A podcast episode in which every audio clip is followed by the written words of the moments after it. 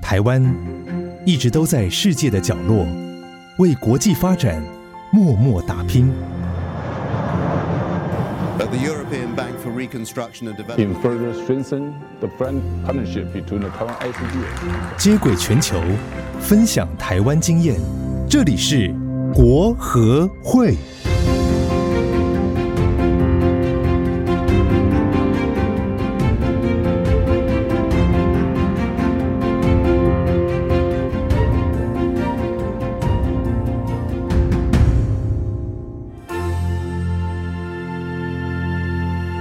大家好，欢迎收听由国际合作发展基金会所直播的 Podcast 节目《哎，来自台湾员外的声音》，我是哲青。我是志宏，在这里，我们透过共同参与，累积台湾国际合作发展事务的声音，告诉你他们的故事、他们所造成的影响以及世界造成的改变。那之前呢，我们聊了很多国合会的历程，那不同单位的使命、目标。但今天呢，我们要了解一下哦，因为我们已经听了很多，但是国合会从什么时候开始有国外驻点呢？那这一路又历经了什么样的改变？那我们今天也邀请到重量级的来宾，一起来听听他的故事哦。不过一开始的时候，我想要了解一下，就是呃，到底国会在驻外有多长的历史？那最早一开始又在哪里呢？呃是大家可能会对这个所谓的技术团哦，或是以前叫农技团，哦，更早之前叫农耕队，可能觉得是蛮好奇的哈、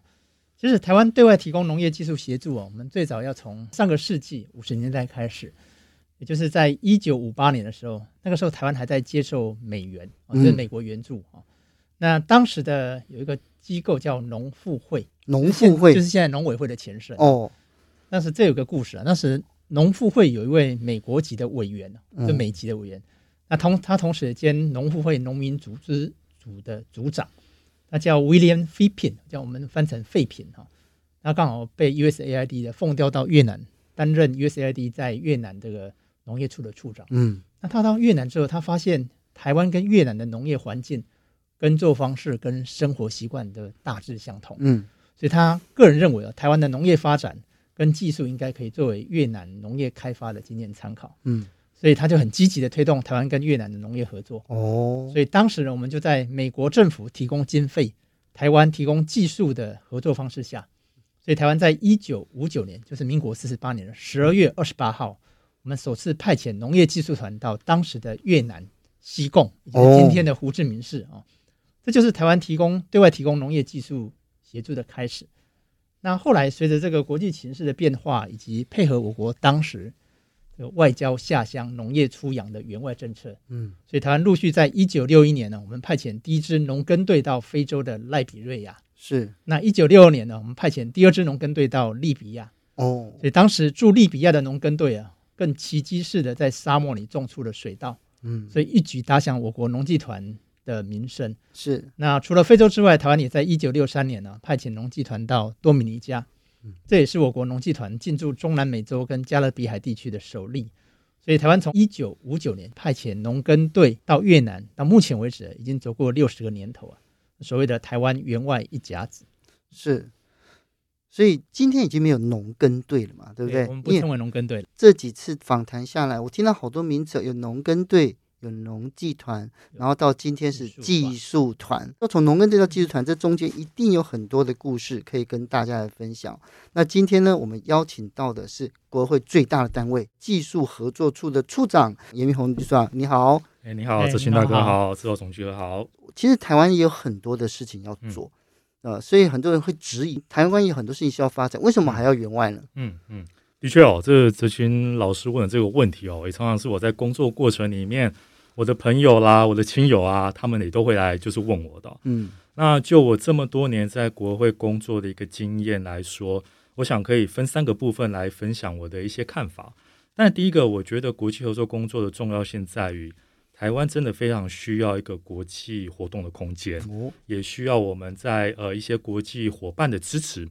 那呃，国合会是配合我们外交部在推动整体员外工作的一个专责机构，嗯，所以我们的在做国际合作工作的时候的第一个目的，当然就是希望可以配合我们呃政府的外交政策，来强化以及增进我们跟友邦以及友好国家之间的关系。那呃，大家都知道，我们现在的呃邦交国里面，邦交国朋友里面，呃，绝大多数都是发展中国家，他们在相当多的发展议题上面，会需要不只是台湾，而是各国国际社会的协助。那台湾现在有能力，也相当有这个意愿来提供我们在这些发展援助上面帮忙协助，希望借此来强化我们的外交的关系，交更多的好朋友。第二个呢，我想现在有很多国际议题啊，其实每个国家都没办法独善其身，像这个疫情的问题。国际健康卫生的议题、气候变迁的议题、海洋的议题、生物多样性的议题，其实都需要各个国家贡献自己能力范围里面所能够做到的事情，来一起解决这个国际性的议题。没有一个国家可以把门关起来，说我把我自己国内顾好就好了，嗯剩下在外面发生的国际议题，这个跟我没有关系。现在整个地球村的时代，大概是没有办法这样子运作的、哦。最后一个，我觉得国际合作工作的意义跟价值在于，世界真的很大，而且也真的很多元、很丰富。透过我们国际合作工作的这样一个平台，发展援助的这样一个计划，国内民众呢也会有机会来认识到，在呃全世界里面，除了欧美日这些先进国家以外，还有相当多不一样的人，他们在用不同的生活方式、不同的文化跟传统。国会就是一个很好的平台，除了让国内民众知道说我们具体在参与哪些国际议题之外，我们也提供了相当多的管道，比方说海外志工、外交替代一男、海外实习生，都可以给国内的民众一起来参与这些国际合作发展的工作。是听明宏处长这样讲，我突然就觉得很好奇哦，因为刚刚讲到友邦跟友好国家是我们援助的国家，就这两大类嘛。嗯是那到底有多少国家？这是听起来有点像这个业务机密耶。其实我们这些资讯相当的透明，哦国会网站上面都看得到。我哦，们现在国会在全球总共二十一个国家派有二十二个技术团，嗯，那之所以二十一国家，但是有二十二个技术团的原因是，我们在瓜地马拉这个友邦，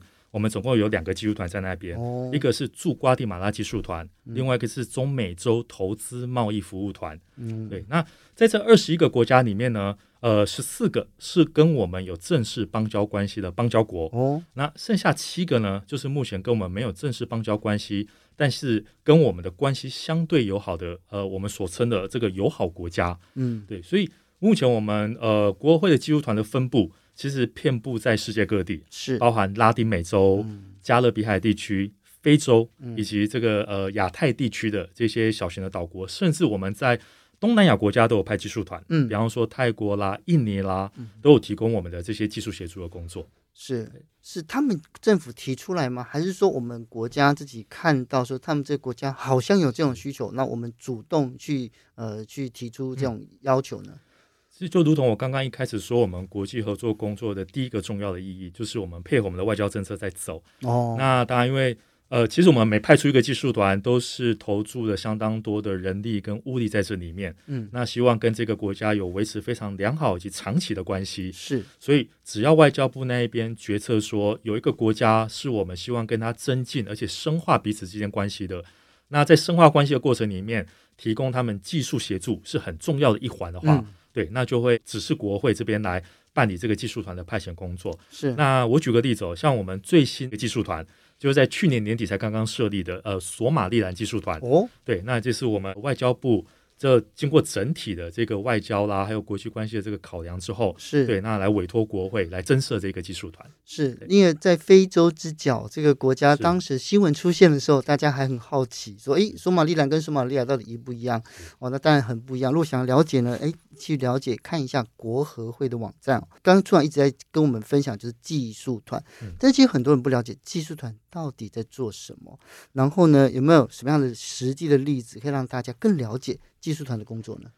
OK，那我想我就几个部分来跟大家做个分享。嗯，如果说有一件工作是可以比较精简、很扼要的说出我们技术团工作的内容，我想应该就是能力建构这四个字。你的能力建构，对，我们希望派遣我们的技术团在当地，在不同的领域，不管是农业、中小企业、资通讯、教育、公共卫生以及环保，这是我们目前国会的六大优先领域。哦，对，那透过派遣技术团的方式，在当地组建团队。我们不希望我们自己做的计划是我们自己关起门来在做而已。哦，我们一定要把我们合作国家的这些呃官员也好、技术人员也好，把它纳进来到我们计划执行团队里面。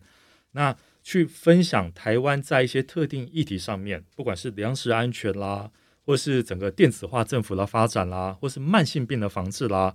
透过我们执行一个中长期的计划，逐步的把台湾的做法、台湾的经验，甚至台湾所开发的一些工具跟系统，慢慢的转移到合作国家去。嗯那我们最终的目标都是希望透过我们这一段时间的能力建构，可以培养他们未来可以自行独立去营运这个计划的能力。分享一下，我们技术团的英文名称叫 Technical Mission，我嗯们并不是叫 Technical Team。之所以叫 Mission 的意义就在于，呃，我们这个团队是有一个使命的，嗯哼，我们有一个呃目标，有一个目的，而且这个目的不单单只是出于智力的考量而已，嗯哼而是希望有一个比较呃高层次的一个价值来呃带动我们这个发展中国家的友邦来一起进步。是，所以 mission 听起来也像是教会， 你是传福音的，对不对 是 是是，对，所以有呃使，命的，对，有使命的这样子使命。我之前啊，就是在国外，我遇到一些朋友，然后这些朋友呢，他有时候就会提到，就是例如说，诶，他们在哪里有看过台湾的技术团？嗯比如说像尼加拉瓜，嗯在尼加拉瓜，它那个是一个很特别的合作社嘛，要不要跟大家分享一下嗯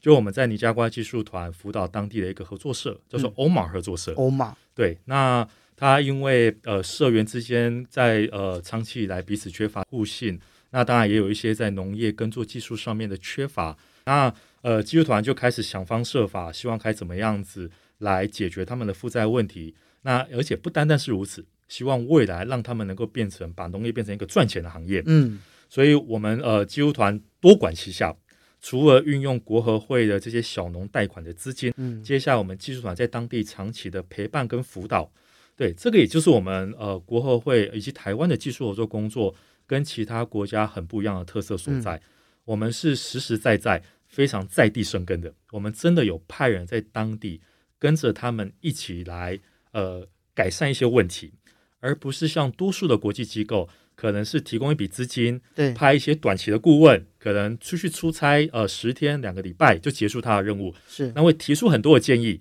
但是却没有人在当地来协助他们，陪伴他们一起来执行这些建议。是，但国合会的技术团，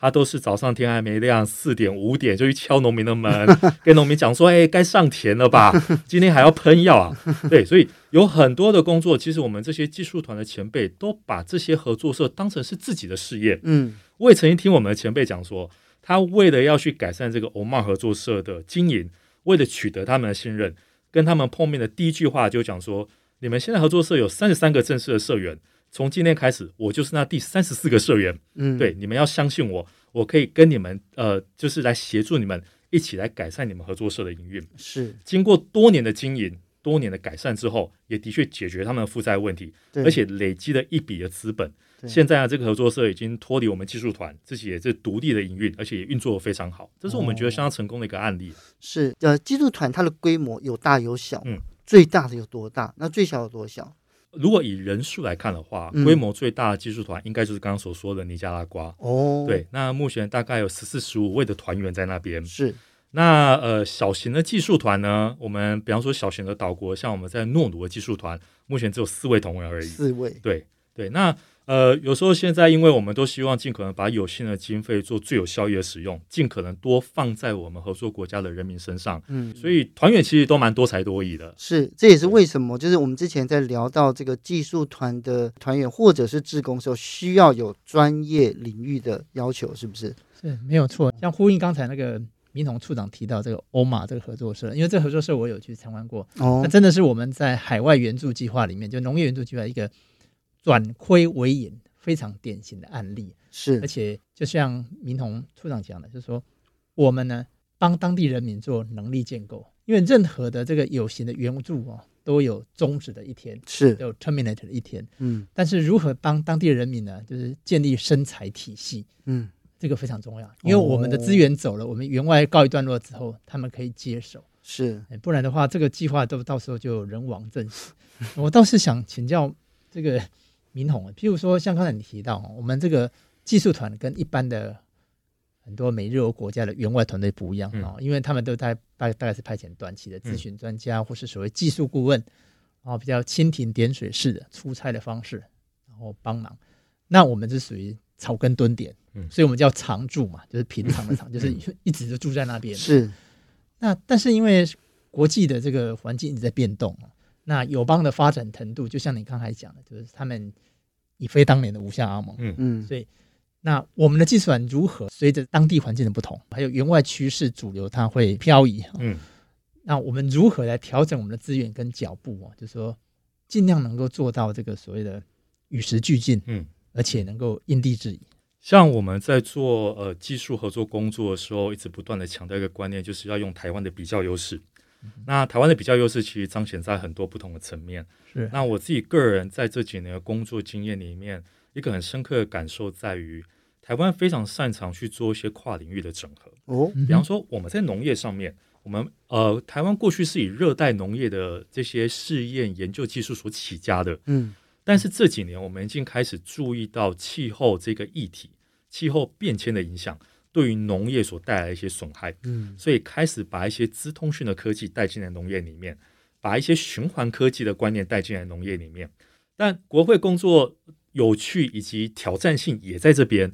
我们没有办法把台湾做得好的东西直接照搬，直接嗯 copy 到国外去，嗯因为这样绝对是行不通的。哦这个也就是我们派遣技术团在当地能够发挥最大价值所在。我们一方面既知道呃国内有什么样子的技术跟做法可以作为我们呃这个技术合作工作的 backup，嗯另外一方面，因为我们技术团在当地生根非常久，他相当了解当地的习惯、嗯文化、风俗，所以可以在这边做一个转换的界面，把台湾的优良的做法，经过我们技术团的一个转换，可以变成为当地比较能够接受，而且可以持续的运作下去的一些机制跟做法。对，所以我想这个是我们在做技术合作工作一直所呃奉行的一个观念哦。是，所以呢，就听到这个民用组长跟我们分享了这么多这个技术团的故事哦。那当然还有更多在后面，我们先休息一下，待会再回来继续分享。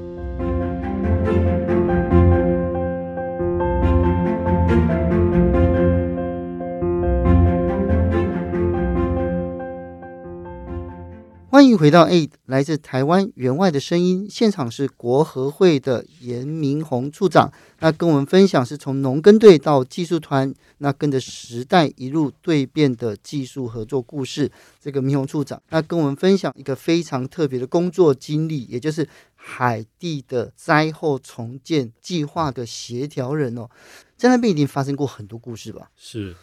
其实这对我在我的呃人生里面真的是蛮特殊的一段经历。嗯哼，那我是在民国九十九年的时候，我们的友邦海地发生了一场规模超过七级以上的大地震。嗯那由于震央就在他们的首都太子港，对，所以造成非常非常惨重的一个伤亡。在发生这个事件之后呢，国内也希望很快的来提供我们友邦一个协助，所以有一个紧急的灾后重建计划。那预计要从四月开始来执行。那个时候，因为我们技术团都已经各自有各自在当地的这些工作必须要去推动，嗯对，所以特别从国内，也就是我们总部要选派一个同仁，也可以到海地来执行这个紧急灾后重建计划，来做一个计划筹备的工作。嗯，对我大学读的是法文系，那海地的官方语言就是法文。对，那我也很谢谢长官给我这个机会让我过去。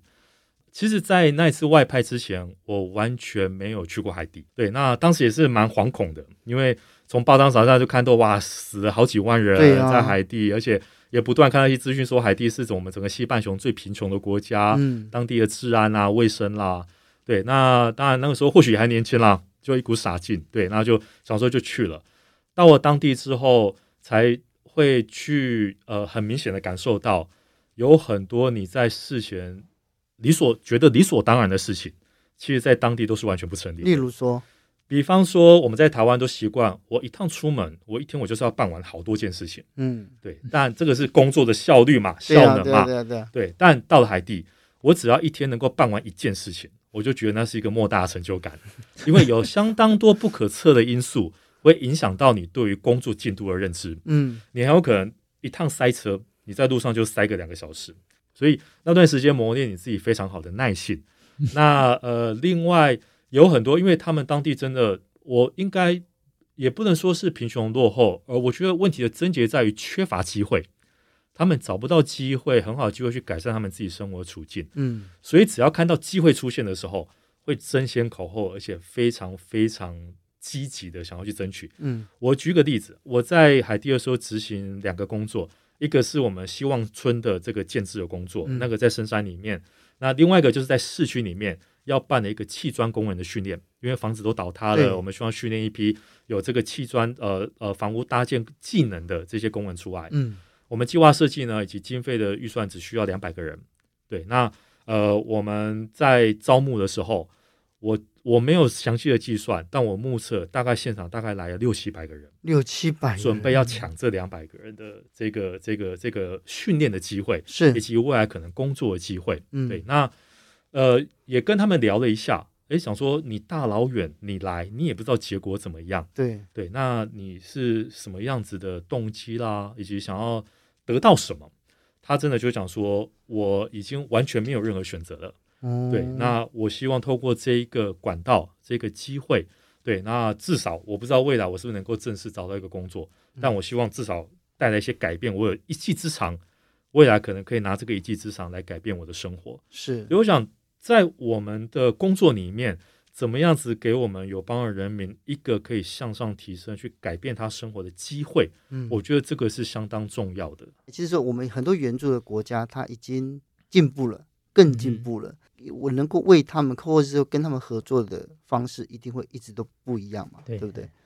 我一直认为这个技术协助哦，我们当然跟这个国家有邦交或是友好，我们派技术团去，但是这个国家的主人是他们，对，我们永远都是过客。就算我们待了几十年，但是我们在不同阶段也有我们不同的 mission，嗯所以 technical mission 也不同的技术导入。那它国家不同阶段也有不同的发展政策，所以刚才明总就提到这个能力建构很重要。是再来就是说，让他们知道说他才是国家的主人。嗯那在国际援助上很重要的一点就是说，你不要反客为主。早期的援助哦，可能没有考虑他的需求。第二个，你给他援助，他消化不了。嗯，甚至很多属于跟资金有关的援助，会助长他的腐败跟贪污。哦是那，本来都没有资源，大家一贫如洗就算了，嗯，但是有一 笔所有的员外资金进来，人性就开始浮动了。是，所以如何设计制度，然后帮他能力建构，而且让他知道说、这个国家嗯是你们的，我们是就在这段时间跟你分享我们的技术或是观念，啊、哦，陪你走。这在援助上很重要，因为我们还是要以他为主体。是，其实呃，提供这个技术，然后无论是单面向或是多领域的整合，这个其实也是这个技术合作处的工作目标嘛，对不对？没错，我们一直不断的在开拓呃新的计划领域，嗯那配合这个我们合作国家的需求。那比方说，我们呃最近几呃最近十年以来也做的相当有声有色的资通讯，哦大家都知道台湾是一个资通讯科技大国，是对，那我们透过我们协助友邦来建立电子化政府的系统，来优化他们内部的行政的效能。嗯另外也提供非常便民的一个呃这个政府的服务，嗯我觉得这个让民众是相当有感的、哦。呃，我举个例子哦，比方说我们在贝里斯有做一个海关海关计划，那贝里斯的国家呢，他们有相当多的海产品，对，因为是靠海国家，有相当多的海产品、水产品，它需要出国出口。那这些水产品出口呢，最鲜度就是最重要的一个一个考量。那过去他们这些海关的进出口的申报啦、申请的流程啦，在还没有我们计划进去之前呢，可能都要费时十四天。十四对天，因为他们必须哦，我在这个港口收货之后，我要把相关保单送到这个市中心的这些政府相关部门去填报，然后再回家再等这些通通知。嗯，但因为我们呃来分享以及透过技术合作这个管道来分享我们的这个台湾的做法之后，把他们的过去十四天的流程缩短到三天以内就可以办完。哦，嗯这对他们来说是相当相当有感的，对，是那也让他们呃，不管在行政成本上面啦，或是整个对于这个呃水产品的新鲜的保存度上面都有相当大的改善。哦，那这是我们呃一个呃这个 ICT 领域很很这很成功的一个应用。那另外，比方说我们在中小企业上面也是台湾的一个优势强项。嗯那我们在中美洲的这些友邦，比方说瓜地马拉啦，呃，这个巴拉圭啦，呃，洪都拉斯啦，嗯其实他们都有人口红利。哦这些国家的人口相对来说都是年轻的，是但是因为整整体的社会经济的发展，一时间没办法提供那么多的工作机会，嗯，所以人民的这些年轻人口的创业的意愿很强，他们哦希望自己找机会，自己来创办自己的事业。是那我们就来透过呃一样，透过国会的这样子一个员外的平台，来分享台湾在创业育成、中小企业辅导上面的一些相关的做法以及机制，来协助我们的友邦可以来有一个比较完整的一个系统，来培育他们当地的年轻人，来创造他们自己的事业。嗯对，那这个对我们来说也是未来我们会去持续去呃开拓的一个一个相关的领域。那另外，我觉得呃，除了我们像刚刚志宏总局有提到了，我们怎么样来协助友邦生财创造这些获利的机会以外，我们也希望来协助他们在发展跟呃保育之间达到一个平衡。哦，保育，对，不是单纯的去大幅度的开发这样子而已。嗯所以，比方说，我们也有一些呃类似的计划，像我们透过卫星的技术啦，这些相关的森林的管理的科技啦，对，来呃保存他们当地的呃提升他们国家去管理他们自己国土资源、自然资源这个能力，嗯而不会在呃单纯只是侧重在发展上面，而影响到整个这个永续发展呃这个呃未来的他们子孙的一些权利。对，嗯所以其实国会现在的呃业务其实真的是相当相当的多元以及广泛。嗯，可是现在呃，在从 COVID-19 爆发之后，实际上我觉得员外工作应该多多少少会受到影响嘛。那接下来你们怎么样调整这些脚步呢？那未来要持有什么样的的发展？的确，这两年的疫情对于我们整个国际合作工作是带来蛮大的冲击哦。嗯我先不说业务上面，光是我们驻外的同仁，其实大家真的都是呃心里面既想要说把工作做好，又想但要是回来， 然后另外就是当地对他们因为疫情的这些呃威胁之下，还是必须在求取一个平衡，因为也不能完全锁在家里面、就完对啊全不工作嘛。对，那我我觉得这这点对我们驻外同仁真的是蛮感佩的哦。对大家，呃，有时候真的是也不能讲冒着生命危险啦，但一定有某种程度的风险在嗯，而持续在推动自己的工作。啊，像去年疫情，国外疫情正严重的时候，其实很多我们推广的工作都没办法去做。嗯但呃，其实国会本部跟我们驻外技术团也发挥了一些创意，怎么样子在我们既有计划里面因应疫情来做一点调整。比方说，呃，可能本来要做推广，呃，编编好的经费啦、教育训练这些事情，因为没办法齐聚了，大家没办法面对面的。诶，我们驻外同文也发展得出一些在远距线上训练的这些技能，透过线上来跟他们的农民联络，甚至在手机里面进入群组啦，开发出 APP 啦，来让农民可以询问他们一些问题。对，那另外也呃很很弹性的去做一些资源的运用。对，那希望就主要希望就是去协助我们的辅导户不要因为这次疫情而垮掉。对，对，那呃维持他们最基本的生计继续维持下去。那另外呃也比方说也参考国内一些做法啦，像我们有在做一些教育类的计划，也开发开发了一些线上远距教育的这样子的一些呃相关的机制。我觉得像这些都是必须因应这种时空环境的变化，嗯你在当地你没有办法守着。像我常常跟我们驻外基督团的同文说，计划书是死的，它就白纸黑字写在那边。对，但是我们怎么去了解这个计划背后所要达到的目标跟它的精神，嗯让我们的手段跟做法可以最大程度的弹性。哦，对，我想这个是我们技术团的长项啊。对是，那也在这次疫情里面，我觉得发挥的蛮大的一个优势。那疫情结束之后，我们当然最重要的课题，也就是怎么样协助我们友邦在疫后的复苏。对，在他们不管社会面、经济面，尤其在一些比较弱势的族群，妇女啦、青年啦、小孩啦这些呃比较受到冲击的族群上面，怎么样子给予他们协助？我想这个部分，呃，国会跟基督团，我们都一直一直在思考这些相关的课题。啊呃，听完了呃我们的节目之后呢，相信大家对这个技术员外工作啊、一定有更多的了解哦。这个你一定呢可以要脱离这个农耕队的这个时代哦。那非常感谢今天严处长来参加今天的节目，也期待下次能够听到更多这个台湾员外的故事。那谢谢处长。谢谢。谢谢对冰红，如果想要更了解技术团如何根据友邦国家发展策略跟实质需求的合作机会呢，那欢迎你来这个国合会的网站哦，或者是我们有很多的管道可以了解。那如果你有相关的专业跟技术，也欢迎你加入驻外技术团的行列，来一展长才。如果想知道更多台湾国际发展援助的故事，那想要知道台湾远在天边的这些朋友们如何打听呢？请准时收听下一集。下一集呢，将由前资深驻外团长黄天行来告诉你驻外生活的点点滴滴。但最后也不要忘记订阅我们，诶，来自台湾员外的声音，我是哲青，我是志宏我，们下次再见喽，拜拜。拜拜。